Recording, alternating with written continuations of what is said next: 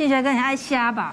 啊，很喜欢吃海鲜，我都喜欢。那如果这样一尾虾煮熟了之后，你会怎么吃它的顺序？吃它的顺序就吃肉啊，头就不吃了。哦，你头不吃？因为我现在不太敢吃头。以前我早期的时候呢，我很很喜欢吃那个虾头，尤其是那个虾膏，嗯，很鲜甜。所以呢，吃完以后呢，你一定要把它咬碎，然后把里面的汁呢给吸干，这样子。很臭。可是后来呢，有一次我这样子吃的时候，被我朋友骂。真的、哦，他说那个虾子的虾头很脏。嗯，那现在呢，全部都是养殖，然后有什么什么什么重金属啊，什么化学，什么乱七八糟的东西，全部都是虾头。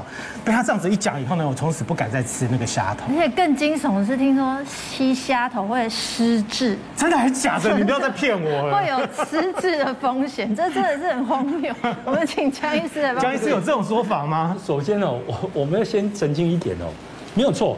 虾子的头哈，它的头胸部里面哦，常常有很多的内脏器官，当然你刚才看到精巢、嗯，卵囊，对，都在里面的哈。在某一个季节里面呢，它甚至会积聚的全身所有的精华，因为它要生小孩嘛，所以它就把身上的养分都都收到了头胸部去，构成那个精巢卵巢。所以你吃虾膏哦，虾虾头会有一个虾膏嘛，那大家都觉得那个很好吃。那没有错，在这个生殖阶段哦，它的那个胆固醇含量是高的哦。嗯，就像我们人的生殖腺胆固醇含量也很高啊。我们的所有的生殖的荷尔蒙全部都是胆固固醇类的荷尔蒙嘛。可是你要忘记一点哦，人的胆固醇是肝脏合成的。嗯，美国心脏医学会也承认啊，不管你吃了多少胆固醇，不会影响你血中胆固醇的量一点。不管你吃了多少胆固醇，不影响你心血管疾病的好发率。真的哦，好，所以第一个，从这点你就可以知道，就是吃虾子头上它含有很多胆固醇，跟你会不会心脏病是没有关联性的，吃再多也不会引起心脏病。嗯，那当然，大家呃，刚才主持人庆学特别提到说，另外一个风险说，那我会不会因为喂养过程中，我收集了很多重金属在头里面了哈？当然没有错，我承认哈，就是说，譬如说，你如果这个饲料里面呢含有一些有毒的废物的话，譬如说什么大恶性多氯联苯，它会存在。头里面，因为头的油脂含量比较高嘛，那虾肉是肌肉嘛，它油脂含量没那么高，所以虾头在有毒的饲料情况下会比较风险。不过反过来讲一遍，就是我检查虾子检查了快二十年，嗯，虾子一直是哦我们的这个海产里面哦重金属含量哦比较低的哦啊，物有物种的特性。我举个例子讲，像鹅啊，它很容易吸重金属，对，鹅啊因为满是内脏啊，里面甚至常常比较容易有。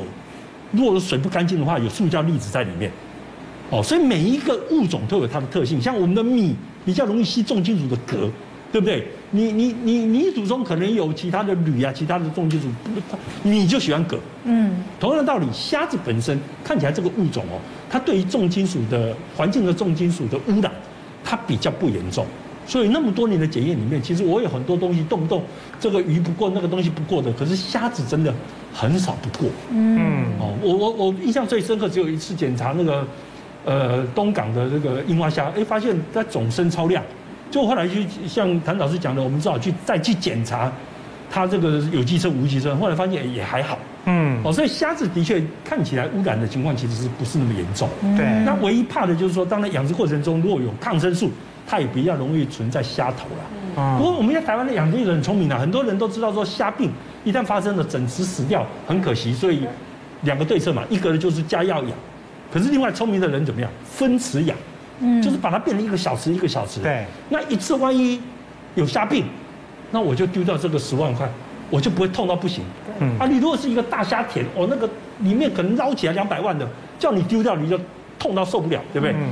所以其实对付传染病不是只有抗生素一个方法啦，很多虾农也有发出一个方法来对抗虾子的传染病，而且是不用药的方法来对付它。但是如果是像这样黑黑的嘞，它里面这样黑黑是？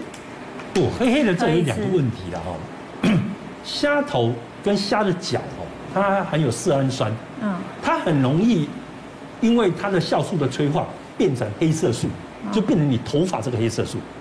所以第一个问题是黑色素是无毒的，因为就跟你的头发一样嘛。啊，所以第一个问题是这个黑变的过程不是有毒的过程。第二个问题是这个黑变呢，通常早于它的挥发性盐基氮的上升跟它的所谓的核酸核酸解离，意思是说黑变早于腐败，所以黑变不代表腐败。嗯。哦，当然你可以说腐烂到后来也一定也会产生黑变的。可是黑变的时候不见得先腐败，所以大家不要有这个见解。而且哦，你看到它那个黑变一点点哦，其实有时候虾子都很新鲜哦。对，它不见得真的吗？你黑黑成这样子，我一定不敢挑的啊。这个是很新鲜的。我跟你讲哦，我有一次去瑞士哦，在五星级饭店里面哦，它那个虾子哦。呃，其实稍微烫过，可是因为它瑞士欧盟的规定不能用虾鲜这些所谓防止黑变的药，嗯，所以你看看那个瑞士的饭店里面的所有的虾子，全部都是黑头黑甲。都是像这样子，对，所以以后还要专挑黑的，至少他们有加虾鲜。哎，谭老师，你都怎么挑？呃，其实我买虾，我不会买那个哇跳跳，哎，好，然后我大概就会注意一下它这个菜市场的保鲜。其实基本上我买虾，我会希望很新鲜，我会买那种急冻虾。现在其实市面上蛮多，它就这样一盒一盒的，然后有各种让你各种的 size 让你挑，你可以挑中等的啊、大的啊，随便你。那这样子一盒呢，对我来讲，就是说我们家可以在很快的时间里面把它吃掉。那其实刚才那个江医师讲那个黑黑的哈，它其实是没有用药，但我们。那个什么，就是说看到这个黑黑的，不要觉得就是说啊，它它的这个不新鲜。对。因为我有一次去澳洲玩，然后呢，我们就去那个黄金海岸，然后我们同团的一个阿桑就跟我讲说，你看你就不良心没那个虾子，因为它有一个地方是专门给你吃海鲜的，他就说那个虾子脚都是黑的，他说这都磨漆，我就跟他讲说这个才是安全的，它是很新鲜的。我一点刚刚你给他骗，那快点我讲，对啊，所以他就他就一直嫌他，他就一直说我。这就没有东西，我就跟他讲不是哦，这个是没有加一些这个药让它这个维持鲜度。但是现在蛮多那个急冻虾，它一上来就是整个就是冻住的，但没有经过这个呃，就是在慢慢的让它死亡等等。其实这个虾我觉得是保鲜会比较好。虾子的那个营养成分啊，是不是在所有蛋白质里面算是最高？对，而且虾我们就说它是低脂的海鲜类嘛，又是高蛋白质，所以每一百公克里面你的蛋白质大概有二十二公克，大概就是四只的虾子有二十二公克。比牛肉都还多，而且它的油脂只有零点八公克，所以大家其实我觉得是可以吃点这种新鲜的虾子嘛。嗯，还有虾红素的抗氧化啊，都很好。不过虾子真的要怎么样挑的话，一定要问他了。对，一定要问一下我们龙大哥啊。来，龙师傅来，赶快出来一下哈，教我们大家一下哈。这个虾子的话，新鲜的虾我们要那个龙师傅今天很厉害，他特别挑了最大只的虾子来。呃，对对对哈，那大家看看一下哈，其实呃虾子刚刚医生有讲说，它的很多的像内脏都在这个头的部分。对，哦，那我跟大家分享一下哈，像这个叫虾腱，这个尖尖的这个地方，啊，它虾腱这下来这边呢，它有个地方，它里面呢就像内脏什么心啊、胃啊、肝啊、脑啊，还有那个呃什么输卵管都在这里面，它里面只有一个地方不能吃，对，就是它的胃。因为它胃里面有吃了很多东西，里面有一些小沙子什么，我们把那个胃挑出来。那其他的像你刚才想喜欢吃的那个虾膏啊，虾的一些鲜美的地方都在这里面。那我教大家怎么剥。嗯，好，来，这个就先把这个壳啊。轻轻的剥出来，我让大家看一下。侧面那个地方。对对，轻轻的用侧面这样剥开来哈，你这样给大家稍微看一下内内部的构造。哎，董师傅请教一下，有人说这样剥如果粘住，代表它不新鲜，是真的？呃，对，其实粘住，其实新鲜的虾子你这样很容易就可以剥开来了。粘住的话，它整个就是已经它的新鲜度是不够的哈。哦。对哈，它这边有一层薄膜哈，然后你看这个里面它的虾膏在都在这里面，这个就是虾膏了。对，它的虾膏，那还有它的。里面它所有的内脏都在这里面哈，那它里面有有一个小小的圆球，就是它的一个类似沙肠，呃，对，就是胃胃的部分哦，那个要把它剔剔除出来。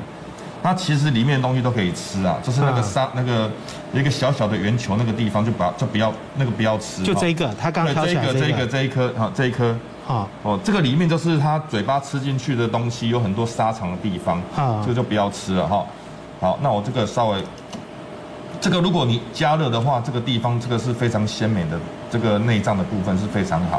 好，那再来呢，我我会教大家把这个壳哦慢慢的去。它还有一个地方就是它的那个肠子，它的肠子从这边到尾巴这个地方都是它的肠。嗯，那肠的话呢，我们跟人体一样，就是我们吃完之后从嘴巴吃到呃胃的话，会经过一个排泄嘛，就是它的消化系统从这里到这里。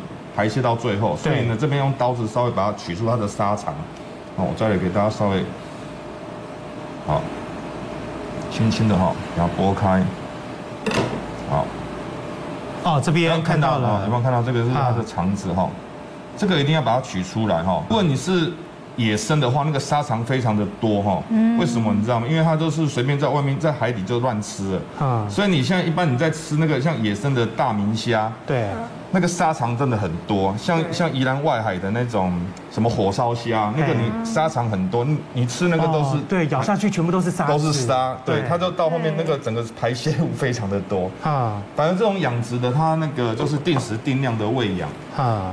那个沙肠其实你看，我取出来之后一点点而已。那像外面的餐厅，它不会这么搞缸嘛？那它整只就这样下去炒什么的，我们剥开才发现有肠泥的话怎么办？其实那个肠泥要给它把它去掉哈。熟了都要。你就只能吃的时候自己拔。对，尽量要把一定要把肠泥去掉。好，这样子去除掉以后呢，那个楼师傅呢，今天要带来一一一道料理哈，叫做什么？酱爆芙蓉虾，酱爆芙蓉虾，听起来就要准备哪一些东西呢？对，我今天准备的话，除了刚刚的虾子把它切成虾仁之外呢，还有准备的话就是有洋葱、嗯，红萝卜，还有香菇丝跟这个就是青椒丝，哦，非常简单。然后我蛋里面先加一点的这个豆瓣酱进来调味，嗯，哦，增加它的一个这个香气哈。那再来呢，就把这个油先放进来，这个洋葱放进来，洋葱，对对。所以洋葱先下去炒香。对，好，因为其实这些蔬菜在家里都是很容易取的，而且它比较不是属于叶菜类的话，它可以放在冰箱里面，可以保存的时间也可以稍微比较久一点点哈。然后像这香菇也非常的棒哈，然后呢泡个水就可以了，就把它切成香菇丝哈。那如果加那个木耳应该也可以啦。呃，都可以，对对对对，好。那再来就是用这个红萝卜哈，红萝卜丝，它也是有非常好的这个贝塔的这个胡萝卜素哈。啊，好，啊也带进来一起把它炒香。哦，已经开始闻到味道了。对对，这些蔬果这种根茎类，它都需要点油把它推动，嗯，然后它的这个香气啊，真的是非常的棒。好，然后再来就是来把这个青椒丝哦，把它放进来。哦，整个颜色呢，就是它看起来就是非常的这个健康又营养，又彩色又营养。对对对，哈，好。那你的虾子是最后才放是吗？因为虾子它很快就熟了哈，所以不建议说你一开一下子一开始就把那个虾子放进来哈。对。而且你知道有一些哈，那个虾子为了增加它的那个 Q 弹性，或者是它的呃那个口感，会抓一些粉，这样子好不好？还是会抓一些蛋白？对，其实一般传统都会加这个蛋白下去打哈，但是因为我们今天用这个大草虾，它本身的肉质就已经非常的 Q 弹了，啊，所以我建议就是直接放进来就可以了。而且它非常的新鲜，呃，它非常的好吃哦。对，这个大草虾它的一个，如果你今天是用如果是一般的小白虾，我建议你可以用一点蛋白、盐巴，嗯，去把它抓麻一下，哦，增加口感这样子哈。那我问一下那个谭老师哈，就是海水养殖的虾跟淡水养殖的虾有没有差异？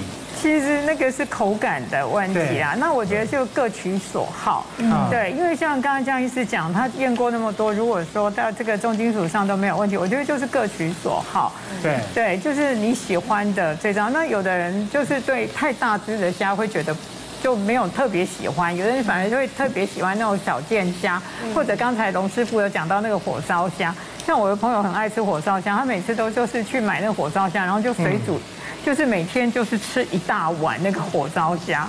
对，那很甜呢。那个对啊，他们就觉得这个是很好吃。其实我觉得那个就是个人口感，没有说哎特别哪一个虾会特别好吃。好，这个很香，而且刚刚四颗蛋汁，四颗蛋打下去有天然勾芡的效果。对对对，芙蓉就芙蓉的，它就是芙蓉蛋。你看，对对对，多多澎湃，而且这是大菜耶，大菜看起来就是大菜。重点是它很营养，营养对对，蛋白质、维生素 A、C、D、E 都有了，都有的营养师。认证，谢谢我们龙师。好，谢谢。现在坊间很多在讲什么抗抗疫抗疫好物，其实江医师抗最好的抗疫好物就是本身的抵抗力的。没错，坦白讲，真的到最后你就发现说疫苗边际效应递减，所以你大概就只能靠自己的抵抗力。嗯。那我们讲过说，从疫情开始的时候，你就发现其实很多人就发现，连茶叶都有帮助抗新冠病毒的功能。刚开始是发现红茶有，后来发现绿茶也有。嗯。所以抗疫的东西不是一定要特效药，哎，它是很多在分布在你的生活中的。鱼油被报告了，那呃鱼油还做到前瞻对照双盲研究，哎，嗯，对不对？然后呢，连益生菌还要做到四盲研究，你知道吗？我很少看到，那双盲研究就了不起了，人家做到四盲研究，哎，嗯，那蜂蜜做到什么？做到多中心前瞻对照研究，那个都是很严谨的研究，所以它这个抗疫的效果大概是不容你去忽视它的。而且那些研究大部分也都是几百个人哦，都不是像那种一二十个人的研究。哦，所以统计学上也都可以看到明显的意义。嗯，所以其实你在生活中摄取的这些好的食材，就可以帮助你提升免疫力啊。不过最后有一点就是，不要吃那么多甜食啊，因为吃下甜食之后，你的白血球吞噬能力会下下降。对，那这个一般来讲，认为吃了精制糖之后，白血球休息五小时啊，所以这个大家考虑一下，你五小时刚好出去外面啪啪走，干嘛你搞不好就染疫了。嗯，哦，所以。除了该吃的该吃的东西，不该吃的东西也不要碰。嗯，所以维生素 D，然后鱼油、蜂蜜、蜂蜜、益生菌、蜂胶、益生菌，这些都是有益的。对。哦，那谭老师，请问维生素 D 的食物有哪一些？哦，其实呢，刚才龙师傅里面的蛋黄，好，然后呢香菇，然后木耳其实也有哈，然后像这个秋刀鱼，其实都高维生素 D 的。那当然，像现在很多人就会觉得说，那我开始吞一些什么维生素 C 啊、B 群啊、维生素 E 来增强免疫力。其实呢，他们常常建议就是说，你不要以为吃了这些就是有五加五波比。其实呢，你还是要回归到均衡的饮食。